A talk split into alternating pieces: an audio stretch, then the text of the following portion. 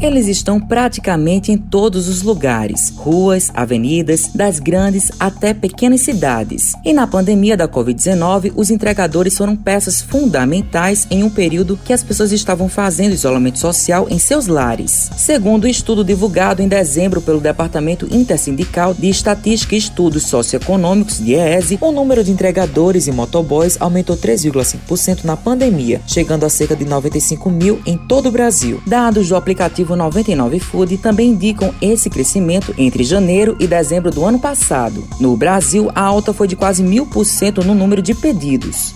Meu nome é Abner Pessoa e sou motoboy e estou nessa profissão há aproximadamente três anos, juntando o tempo total de motoboy. Dois anos por aplicativo e já trabalhava um ano antes de forma liberal, sem aplicativo. Na pandemia, nós tivemos assim um, um aumento significativo de, de demanda, né, por nossa profissão, já que teve um período que praticamente tudo era feito por delivery, mas também tivemos problemas relacionados a nossas taxas, porque algumas taxas chegaram a baixar, porque muita gente que estava parado em casa foi começou a fazer também, é, entrou no ramo de, de entregas, é, inclusive prostituindo o nosso valor, que seria um período que normalmente aumentaria as taxas, mas pela quantidade de pessoas que entraram no mercado, houve uma redução das taxas.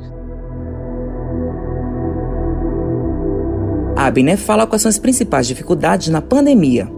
As nossas maiores dificuldades atualmente, a principal é o valor das taxas, que está congelado há mais de três anos, que não se aumenta, onde tudo hoje aumentou, os custos em geral aumentaram. Hoje a manutenção da moto nossa praticamente dobrou, peças que comprávamos por 50, 60 reais, hoje é 100, 120 reais. Um óleo, por exemplo, óleo de motor, comprávamos por 12, 15 reais, hoje é 25, 28. Então, assim, tudo aumentou e bastante. Até nos restaurantes restaurantes, uma pizza que você pagava 15, 16, hoje você paga 25, 30, mas as nossas taxas continuam as mesmas. Então, esse é o maior problema nosso.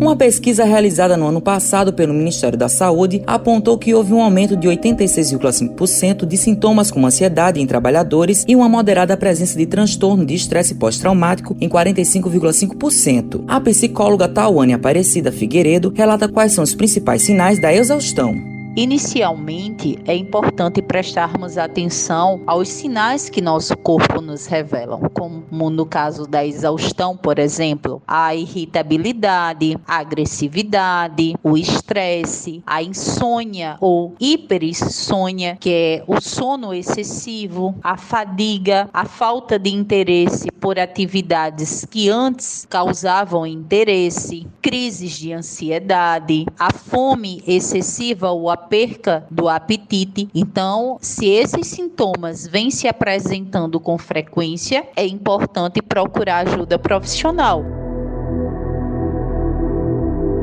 A Abner Pessoa relata sua experiência com a questão da exaustão mental. O motoboy que ele sobrevive da profissão, ele geralmente trabalha de 10 a 14 horas de serviço. É exaustivo, sim, cansa. Às vezes você chega em casa, você só tem coragem de tomar um banho, jantar e dormir e só. E já fica preocupado para o outro dia já estar pronto para trabalhar. Inclusive, é uma coisa que a gente comenta muito com os nossos companheiros, que às vezes até dormindo, a gente sonha que está perdendo um pedido. O desespero, às vezes, de, de complementar mesmo a, a, meta que a gente tem. Então, tem essa situação. Às vezes, a gente está no dia a dia, naquela correria, e quando a gente vai dormir, a correria passa para o nosso sono. Então, às vezes, a gente acorda de madrugada achando que o aplicativo tocou e a gente vai perder aquela corrida e quando a gente olha, realmente era só um sonho. Os acidentes de moto aumentaram 21% entre abril de 2020, no início da pandemia, e julho deste ano em cidades da região. Os dados são do Infociga, que coloca na conta do aumento dos serviços de entrega o motivo desse crescimento. De acordo com o levantamento, o número de acidentes de trânsito envolvendo motociclistas na região passou de 163 em abril de 2020 para 198 em junho de 2021. Apenas aqui em João Pessoa, de janeiro a julho deste ano, foram mais de 4 mil acidentes de moto. Já em Campina Grande, foi por volta de 4.300 casos.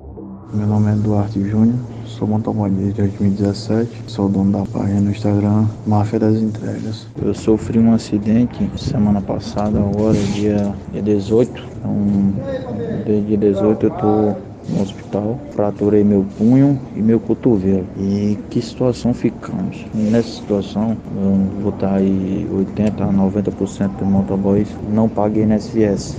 Não paguei INSS, a gente não tem como se encostar pela INSS, a gente ganha o que a gente trabalha. Eu estou aqui faz sete dias, aqui na hospital, internado, minha esposa grávida em casa.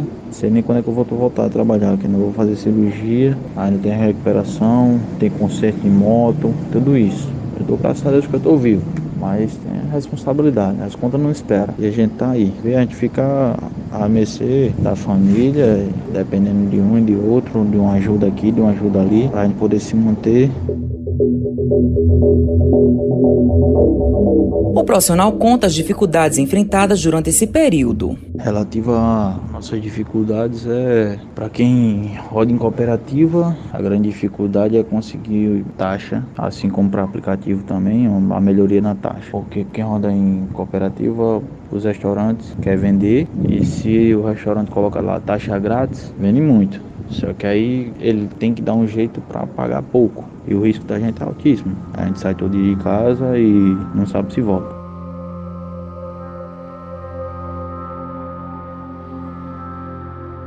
Para falar sobre essas questões trabalhistas, a advogada Carolina Maciel pontua quais são os direitos desses profissionais. O motoboy terá direitos trabalhistas se ele for um empregado seletista, ou seja, se ele trabalhar com carteira assinada. Muitas empresas possuem o equivocado costume de não assinar a carteira de trabalho desses profissionais, contratando em regra como freelancer. No entanto, se existirem os requisitos de uma relação de emprego, por exemplo, o motoboy trabalha por pelo menos três dias para aquela determinada empresa, cumprindo horário fixo, não pode indicar um colega para trabalhar em seu lugar determinado dia, segue roteiro pré-determinado pela empresa, ele vai poder pleitear os seus direitos trabalhistas através de uma medida medida judicial, de uma ação judicial. Se o trabalhador não tiver carteira assinada, não haverá benefício do INSS por acidente de trabalho. Se ele for contribuinte individual, ele poderá receber auxílio doença comum. Se ele for seletista, aí sim haverá cobertura do acidente de trabalho pelo INSS.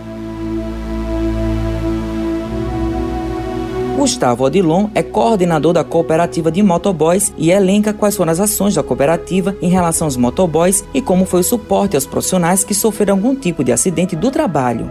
As nossas ações da cooperativa em relação aos motoboys é a conscientização de andar corretamente no trânsito, estar legalizado, habilitado, com moto em dia, emplacada, o que faz com que o motoboy ele venha andar de maneira segura no trânsito, com todos os cuidados possíveis e necessários para não causar danos a si mesmo e nem a terceiros. Há um plano de criar um fundo assistência aos motoristas que acidentes de trânsito com lesões sérias e consequentes afastamento de trabalho são um infeliz retrato da rotina dessa atividade. Sim, o plano que a gente tem é o incentivo geral a todos pagarem o INSS de autônomo para que eles possam ser respaldados pelo benefício né, do governo. E além disso, a gente conseguiu uma parceria com a Porto Seguro que também facilitou o valor do seguro para acidentes com invalidez e também morte.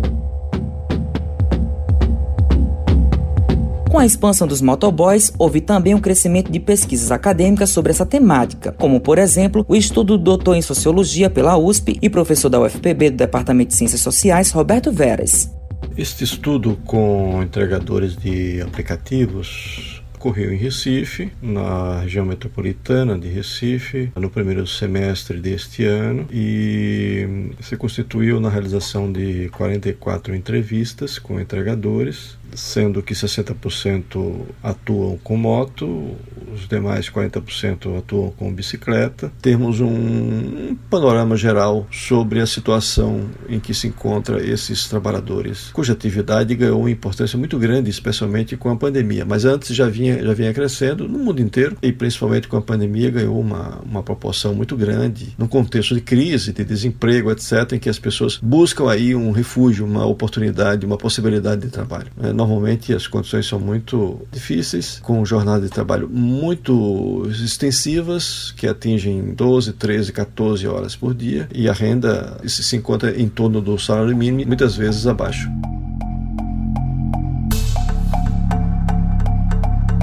O movimento de popularização das compras online foi acelerado pela pandemia e as empresas de e-commerce tiveram um crescimento de 112% no faturamento em 2020, segundo a Câmara Brasileira da Economia Digital. No próximo episódio da série Em Fluxo, a rotina e desafios dos trabalhadores no trânsito, iremos trazer os desafios enfrentados pelos motoristas de ônibus com os trabalhos técnicos de Thalita França, produção de Lucas Duarte, gerente de jornalismo Marcos Tomás, Matheus Silomar para a Rádio Tabajaro, emissora da EPC, Empresa Paraibana de Comunicação.